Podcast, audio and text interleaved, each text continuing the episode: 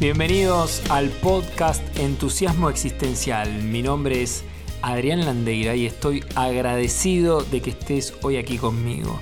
Estás a solo un paso de aprender algo nuevo para encender la chispa que iluminará tu camino hacia la mejor versión de ti mismo. El tema de hoy representa para mí un punto de inflexión en nuestras vidas. Los juicios son un tipo de declaración que a menudo hacemos en nuestra vida para con otros o para con nosotros mismos. El juicio es una opinión, una interpretación sobre nuestra realidad. Y la clave está en que determina lo que es o no posible para nosotros, dado el observador que estamos siendo en ese momento. Esto tiene relación con que un juicio que emita hoy, que me cierra de posibilidades, podrá abrirme posibilidades cuando lo declare en algún momento, dado que yo cambié, que mi observador de la realidad es distinto. Ejemplo, podría ser, podría decir, es imposible para mí aprender a hablar inglés. Y sucede que estoy negado, que me descalifico, que me juzgo que soy un ignorante, que no tengo capacidad. Y este juicio supongamos que lo hago a la edad de 13 años. Y puede suceder que dentro de unos años, por las experiencias que viví, por ejemplo, en un viaje al extranjero, haya tomado contacto con el idioma inglés y me generó un agrado, un interés, porque lo relaciono con experiencias de amistad, de compartir, de conocer lugares, de haberla pasado en grande. Y entonces puedo decir que ahora me resulta fácil y divertido aprender inglés y es más, me propongo estudiarlo en profundidad. El juicio habita en quien lo emite y no en el objeto o la persona que juzgamos. Esto es bien importante, porque los seres humanos juzgamos todo el tiempo. El clima, la sociedad, el trabajo, hablamos de nuestro vecino, de algún amigo, etcétera, etcétera. Pero no hay que olvidar que aquello que juzgamos, sean personas, objetos, situaciones, circunstancias o lo que fuera, son nuestros juicios y no características o propiedades de esos objetos, situaciones, circunstancias. Es decir, las personas, los objetos, las cosas, las circunstancias no son, sino que son como lo interpretamos. Cuando emitimos un juicio generamos una nueva realidad que afecta la identidad de aquello que estamos juzgando, abriendo, cerrando posibilidades en un ámbito de relaciones y acciones entre nosotros y aquello que hemos juzgado. Una pregunta interesante sería, ¿para qué juzgamos? Y es por una razón. Cuando yo juzgo a una persona, estoy prediciendo su conducta y persigo tener cierto poder en la manera como me relaciono con ella. Ejemplo, si juzgo que Germán es una persona confiable para mí, probablemente pueda coordinar acciones futuras con él, como por ejemplo pedirle que cuide mi casa o prestarle dinero o lo que sea. En los juicios existe una predisposición para saber cómo debo actuar en consistencia con ello. Asimismo, también como juzgamos a otros, no juzgamos a nosotros mismos, en los llamados juicios personales. Y tienen un fuerte impacto en nosotros, en lo que vemos como posible o imposible, en nuestra creatividad, en nuestra manera de relacionarnos. Los juicios que emitimos sobre nosotros mismos básicamente tiñen la manera en que vemos nuestro mundo. En mi caso personal era bien recibido cuando sacaba buenas calificaciones en el colegio, era aplaudido. De alguna manera, inconscientemente, para pertenecer me exigía por cuenta propia obtener más dieces y me enojaba poderosamente cuando sacaba menos dieces. Me decía que era un burro, hasta recuerdo berrinches y pataletas. Esto de más grande pude mirarlo y debajo de todo eso se jugaba mi autoestima. El metamensaje para mí era, para pertenecer a este sistema y ser querido, debo tener buenas calificaciones. Bueno, esta mirada tiene que ver más con un proceso de constelaciones familiares. Lo que quiero resaltar es que tengamos mucho cuidado y prestemos atención qué nos decimos a nosotros mismos. Te propongo hacer una tarea. Y es que lleves un inventario de tus juicios. Por ejemplo, podés programar tu alarma despertador para que suene cada dos o tres horas, no importa dónde estés, y al sonar, anota inmediatamente en qué conversación interna estabas, qué te estabas diciendo. ¿Sentís que te expande o te contrae lo que te decís? ¿Y registrás qué emociones te generan estos juicios?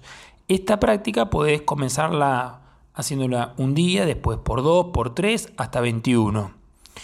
para incorporar el hábito de registrar tus conversaciones y empezar progresivamente a cambiar la forma de conversarte sobre vos mismo, ya que son juicios, no son afirmaciones.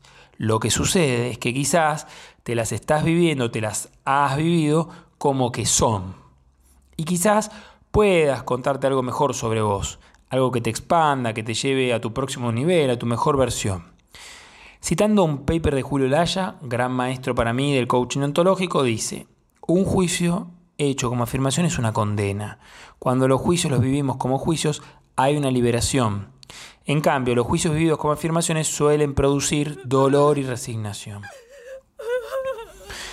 Los juicios son válidos o inválidos según la autoridad y competencia que tengamos para emitirlos. Así como para las afirmaciones decíamos que necesitábamos de evidencias para probar su veracidad, en el caso de los juicios hay una suerte de compromiso social que asumimos. Que nuestros juicios son válidos y que tengamos la autoridad y competencia para emitirlos y no necesitemos ninguna evidencia. Y otro compromiso en los juicios es que estén fundados. ¿sí? Veamos esto ahora con mayor detalle. Pero esto es importante, ¿no? Que nuestros juicios sean válidos y que tenemos la autoridad y competencia para emitirlos. Y no necesitamos ninguna evidencia ni a ningún otro. ¿sí? Y otro de los compromisos es que estén fundados. Ya vamos a ver esto. Cuando decimos que la primera responsabilidad social de los juicios es tener autoridad, nos referimos a que por nuestra condición de humanos, de existir, de seres que habitamos en el lenguaje, tenemos la capacidad y la potestad de emitir juicios. Es inherente a nuestra condición humana. Al emitir estos juicios son como nuestro GPS que guían nuestro accionar. Gire a la izquierda. Ha llegado a destino. Ejemplo, cuando decimos tengo hambre y compro algo para comer, eh, o cuando digo Fernando el profe Salsa me cae genial, es súper carismático y explica re bien, espero tomar clases donde pueda no solo pasarla bien, sino aprender a bailar. ¿sí? Fíjate cómo acciono, digo, emito un juicio. Tengo hambre y acciono, compro algo para comer. Este profe Salsa me cae bárbaro, eh, explica súper bien, entonces tomo clases con él. ¿sí? Estos juicios, como podemos apreciar, los emito yo. Están circunscriptos a mi ámbito personal, en donde yo tengo la autoridad para emitirlo y no necesito ni requiero de un otro. Por otro lado, muy distinto es emitir un juicio respecto a la situación política del país o de la nación, o respecto a la situación social de un país, en donde no es lo mismo que yo emito un juicio que lo emita, por ejemplo, un politólogo o un sociólogo experto, un reconocido, un referéndum, ya que su opinión, su juicio sobre la política o la sociedad, influye a un nivel masivo, a un nivel político, social. Entonces, ¿a quién le otorgas autoridad? ¿A quién le otorgas autoridad? Generalmente le damos autoridad a entidades, personas o líderes mundialmente reconocidos o incluso a personas que son, por ejemplo, eh, le damos ese poder, ¿no? Los jueces, los árbitros, la policía, los médicos, los guías espirituales, líderes sociales. Y de manera individual le damos autoridad a quienes estimamos. Aquellos que juzgamos que que saben o tienen un conocimiento, o jugamos que saben, ¿no? O en quienes confiamos por algún motivo o razón. Entonces es un acto consciente y responsable identificar a quién o a quienes le estamos dando autoridad para emitir juicios sobre nosotros. Acá podemos comenzar a hacer un registro, a tomar conciencia de a quién le doy autoridad y para qué. Cómo el juicio que emite el otro sobre mí me influye. Y esto ¿Es lo que realmente necesito, lo que yo quiero? ¿Qué tanto poder y qué tanto lugar le estoy dando a mis propios juicios? Que hace que quizás confíe más en el juicio del otro y no en el propio.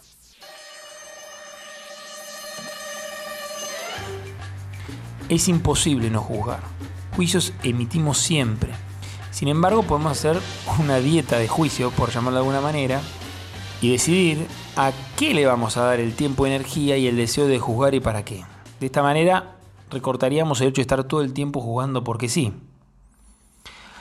Ahora vamos a respirar profundamente, inhalando por nariz y exhalamos por boca. Porque viene una temática que me resultó bien interesante, sobre todo para tomar decisiones y salir muchas veces de un papel de víctima o de indecisión. Y tiene que ver con, con esta segunda responsabilidad social de los juicios que es fundarlos. Lo cual implica saber para qué juzgo, en qué dominio, cuál es el estándar, qué afirmaciones hago y si puedo fundar el juicio contrario. Cuando juzgamos, lo hacemos en tiempo presente, basado en acciones del pasado en las cuales nos apoyamos para proyectar lo que esperamos del futuro. Para llevar esto un ejemplo concreto, supongamos que querés contratar a alguien para que haga la limpieza de tu casa. Podemos preguntarle, ¿hace cuánto que trabajas realizando limpiezas en otras casas? ¿Tenés alguna referencia, algún contacto para que podamos llamar y corroborar? Busco referencias de su pasado, e indago en aquellos aspectos que considere importante para predecir, para hacer juicios que me lleven a querer contratarla. El fundamentar un juicio tiene relación con el hecho de traer juicios del pasado al presente para esperar ciertas acciones en el futuro. Entonces, podemos decir que existe una suerte de conexión entre pasado, presente y futuro. La condición para fundar un juicio son cinco las condiciones. La primera, mi inquietud por el futuro. ¿Para qué juzgo? Siempre emitimos un juicio por o para algo. Siempre visualizamos un futuro en el cual nuestro juicio abrirá o cerrará posibilidades. Según el juicio que formulemos, algunas acciones van a ser posibles y otras no. Cuando hacemos juicios de comportamiento, como en los casos en los que decimos, Germán es un bailarín excelente, lo hacemos por una acción que anticipamos en el futuro. Esa acción futura le da sentido al juicio, o sea, emitimos el juicio para algo. 2. Los estándares o criterios involucrados para mi juicio. ¿A cuáles estándares de conducta se refiere? Cada vez que emitimos un juicio, estamos suponiendo que se coteja con un conjunto de estándares de comportamiento para juzgar el desempeño de los individuos que nos permiten evaluar la efectividad de sus acciones.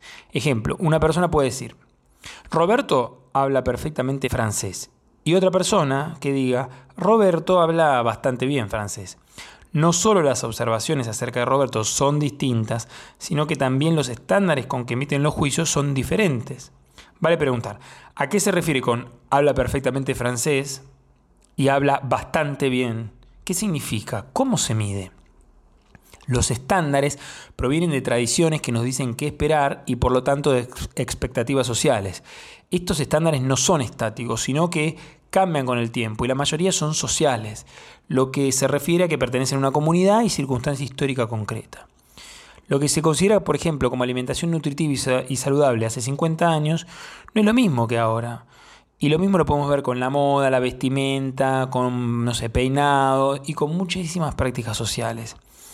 Así, por ejemplo, cuando decimos que alguien es arrogante, pedante, engreído, suponemos que somos nosotros quienes hablamos. Si bien estamos hablando nosotros, detrás de nosotros, también está hablando la comunidad, la tradición, la cultura, una historia previa. Qué interesante este punto, ¿no?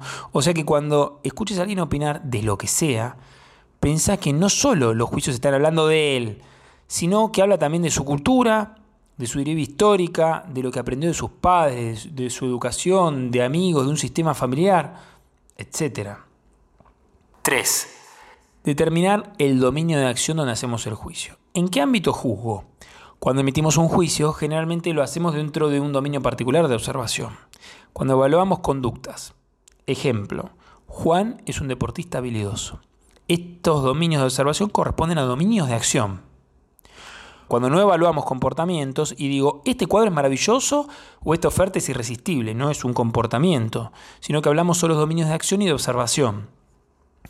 Hablamos de dominios cuando podemos identificar áreas estables de intereses en las cuales especificamos la posibilidad de quiebres recurrentes. Los dominios no son una entidad física. Cuando hablamos de dominios nos referimos a consensos o convenciones dentro de una sociedad determinada, ¿no? que adoptamos porque estimamos que nos ayudan a actuar de manera más efectiva. La familia, el trabajo, dirigir reuniones, etc.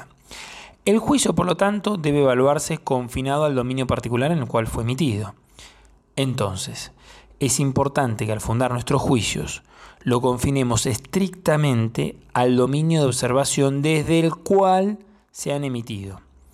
Esto nos permite no caer en la generalización en donde colapsaríamos diferentes dominios que pueden considerarse diferentes. Ejemplo, al decir, los hombres no son confiables, podríamos estar refiriéndonos al dominio de la pareja, lo cual no quiere decir que ese juicio aplique a otros dominios, como ser el de la amistad, en la familia, en la sociedad, en el trabajo, entre otros. Acá quiero compartir que muchas veces en las evaluaciones de desempeño en las empresas, luego de un tiempo se le da un feedback, ¿no? entre comillas, al empleado, pero no se le dice en qué dominio se evaluó y cuál fue el estándar. Y ahora que sabes esto, por ahí para tu evaluación, para tu próxima evaluación, una pregunta pertinente en relación a tus objetivos sería, ¿cuál es el estándar y en qué dominio? Por ejemplo, que te digan, esperamos que tengas una mejor performance. Ajá, ¿qué es mejor performance? ¿Cómo medimos la performance en un estándar compartido por vos y por mí? ¿Y en qué dominio me solicitas esta mejora? Porque no olvides que el otro emite juicios desde su observador y por lo tanto son juicios. Mucho cuidado, no son verdades absolutas. Pero ¿cuántas veces te ha pasado que ante esa bendita evaluación de desempeño se te ha hecho un nudo en el estómago o has pasado una situación de calor? 4. Fundar el juicio en base a afirmaciones. ¿Qué afirmaciones existen respecto de los estándares sostenidos? Recordemos primero el concepto de afirmación que está relacionado a un estándar de nuestra comunidad. Ejemplo, yo Adrián mido unos 76 centímetros. Esta es una afirmación verdadera, ya que es cierto que mido unos 76, pero no porque lo digo yo, porque si tomamos un metro o una cinta métrica, ¿sí? Eh, que está avalado por el CIMER, el Sistema Métrico Legal Argentino, y medimos, corroboro que mido esa altura. En cambio, un juicio es una opinión. Soy lindo, soy feo, soy flaco, etc. Ahora bien, las afirmaciones juegan un papel clave en el proceso de fundar nuestros juicios, ya que debemos disponer de afirmaciones que nos permitan medir respecto de algún estándar en algún dominio particular de observación. Si no somos capaces de proporcionar afirmaciones, no podemos fundar nuestros juicios. La afirmación genera confianza en el juicio y en quien lo emite, y cuando no está basado en afirmaciones, mm, desconfiamos de la persona, de la entidad que hace el juicio. Si decimos, Natalia es una podcaster exitosa, es un juicio. ¿Y cuál es el estándar de éxito? ¿Cuáles son las afirmaciones que apoyan el juicio de exitosa? Si para este ejemplo, supongamos, consideramos como exitoso o exitosa a un podcaster que tenga al menos 100 podcasts subidos en Spotify y en alguna plataforma más, ¿sí? en al menos una más, y ahora decimos que Natalia dispone de 250 podcasts disponibles en Spotify, otros 40 en dos plataformas más, entonces fundamos el juicio de exitosa. Si por el contrario dijéramos que Natalia es una podcaster exitosa ya que tiene algunos podcasts y además hace cursos por internet, da webinars y tiene web de venta, lo que estamos haciendo es cambiar un juicio por otro, no fundándolo. 5. Verificar o procurar fundar el juicio contrario. ¿Qué afirmaciones fundan el juicio contrario? La cantidad de afirmaciones que somos capaces de brindar para fundar un juicio no garantiza que lo consideremos bien fundado. La cantidad de afirmaciones que somos capaces de brindar para fundar un juicio no garantiza que lo consideremos bien fundado. Podría suceder que generamos una cantidad aún mayor de afirmaciones al intentar fundar el juicio opuesto. Por eso, resulta de utilidad revisar los fundamentos del juicio contrario al fundar un determinado juicio. Ejemplo, podemos decir que Carlos es un director de finanzas excelente, dando como afirmaciones que es el director de una empresa que tiene una altísima facturación. Y luego, al revisar sus acciones, nos damos cuenta que dos compañías donde dirigió quebraron, que más de 200 empleados quedaron sin puestos de trabajo y que luego él estuvo años sin que lo contrataran. Entonces, el juicio, Carlos es un director de finanzas excelente, no está fundado. No podemos fundar un juicio basándonos en otros juicios. Por muy bien fundados que esté un juicio, nunca se va a convertir en una afirmación. Atención, esto es clave. Los juicios que se fundan, se fundan porque hay afirmaciones consistentes con ese juicio, pero el juicio sigue siendo un juicio emitido por un observador. En resumen, para fundar un juicio se requiere 1. La acción que proyectamos hacia el futuro cuando lo emitimos. 2 los estándares sostenidos en relación a la acción futura proyectada. 3. El dominio de observación dentro del cual se emite el juicio. 4. Las afirmaciones que proporcionamos respecto de los estándares sostenidos. Y por último, 5. El hecho de que no encontramos fundamentos suficientes para sustentar el juicio contrario. Aquellos juicios que no satisfacen estas cinco condiciones los llamamos juicios infundados. Aquellos juicios que no satisfacen estas cinco condiciones los llamamos juicios infundados. Entonces, de esta manera, vivir emitiendo con frecuencia juicios infundados resulta poco constructivo para coordinar acciones efectivamente. Y recordemos que por más que el juicio esté fundado, representa una mirada sobre el futuro y no es la verdad, es una mirada de un observador. Vamos a ver un ejemplo. Supongamos que digo, mi hijo es desordenado. Mi hijo es desordenado.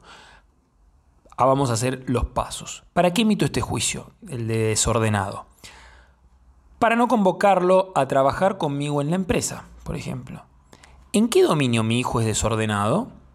En el dominio de mi casa, en su cuarto y con sus objetos. ¿Cuál es mi estándar de desorden? Bueno, dejar al menos un pantalón colgado en el cajón, dejar el placar abierto, dejar la toalla mojada sobre la cama y dejar al menos una prenda en el piso. Todo esto anterior durante dos o más días en el lapso de una semana. Afirmaciones. Digo, el miércoles pasado en casa, al retirarse, encontré en la habitación placar abierto, dos toallas mojadas en la cama, una remera, un boxer y una camisa en el piso, un pantalón colgado en el cajón. El jueves encontré lo mismo, Ahora fundamos el juicio contrario. Es decir, mi hijo es ordenado. ¿Para qué emito el juicio? Para convocarlo a trabajar conmigo en la empresa. ¿En qué dominio mi hijo es ordenado? En el dominio de mi casa, en su cuarto y con sus objetos. ¿Cuál es mi estándar de orden ahora? Dejar pantalones doblados y guardados dentro de los cajones, dejar el placar cerrado, dejar la toalla mojada en el cesto de ropa para lavar, dejar el piso libre, sin ropa tirada todo lo anterior de 6 a 7 días en una misma semana. Con esto dicho, la conclusión es que según mis estándares declarados, está fundado entonces. No lo invitaré a trabajar conmigo en la empresa. Cabe aclarar que ya con que no se cumpla una sola de las afirmaciones, ya no cumple con mi estándar de orden. Sea fundado o no, hacer este proceso nos permite explorar en el observador que estamos siendo desde dónde emitimos los juicios que configuran nuestra visión del mundo para actuar con cierto grado de confianza en él. Muchas gracias por estar aquí compartiendo conmigo.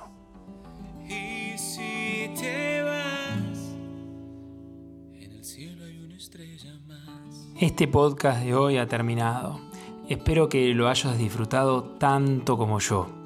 Nos vemos en nuestro próximo episodio y a donde quiera que desees ir en tu vida, recuerda, microacciones, nada heroicas.